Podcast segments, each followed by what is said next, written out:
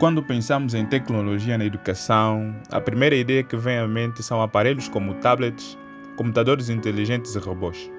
Realmente, esses recursos estão cada vez mais inseridos nas salas de aula. Entretanto, a tecnologia e a inovação fazem parte do ambiente escolar há mais de três séculos.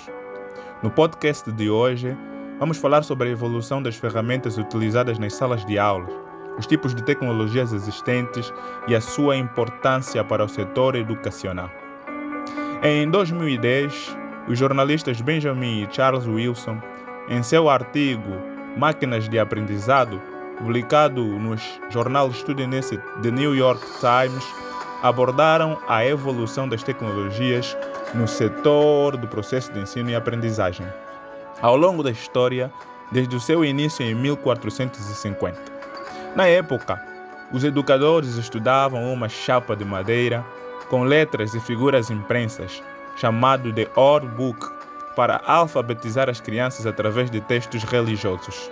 Com o passar dos anos, a ascensão do capitalismo e a revolução industrial no século XVIII impulsionaram a criação de novas tecnologias, com o quadro negro, o lápis, o retroprojetor, o rádio e a TV. Até então, os recursos utilizados nas salas de aula tinham como foco a disseminação e a apresentação da informação do professor para o estudante.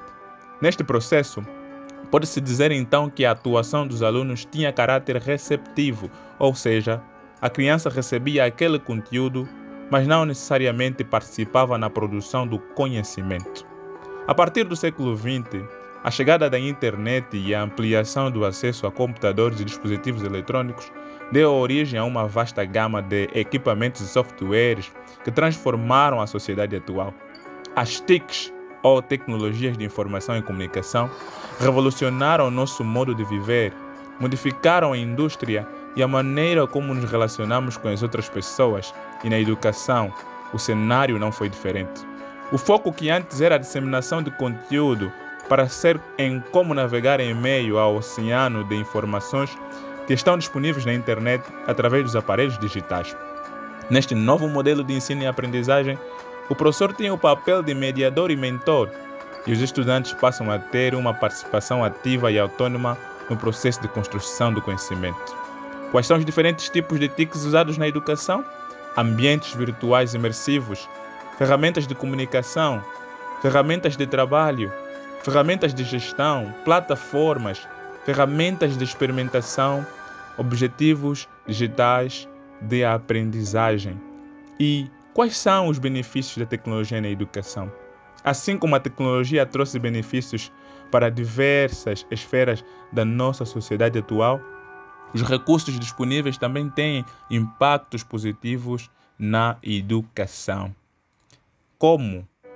Por exemplo, facilitam o acompanhamento individualizado do aluno, possibilitam que o processo de aprendizagem seja personalizado, estimulam a autonomia do estudante, tornando um agente ativo na construção do conhecimento, incentivam o trabalho em equipe através de atividades colaborativas e interativas, tornam o aprendizado mais dinâmico, auxiliam os educadores a gerenciar tarefas burocráticas, tornando o seu trabalho mais prático. Além disso, a mobilidade das TICs permite que o aprendizado ocorra de maneira contextual e situada, visto que a instrução pode ocorrer em qualquer lugar e a qualquer momento.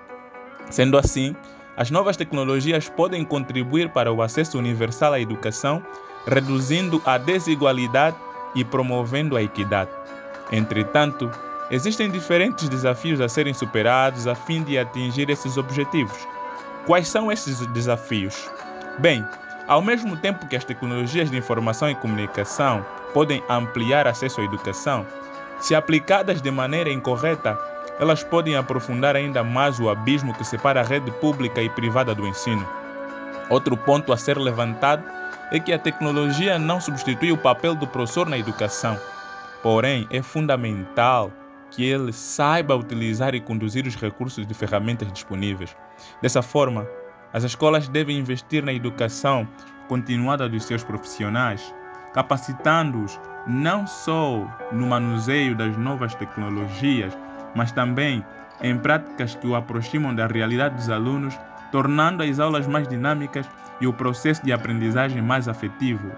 Visto que vivemos em um mundo dinâmico e de constantes mudanças, a tecnologia possui papel fundamental na educação, auxiliando na formação de cidadãos críticos, autônomos e participativos.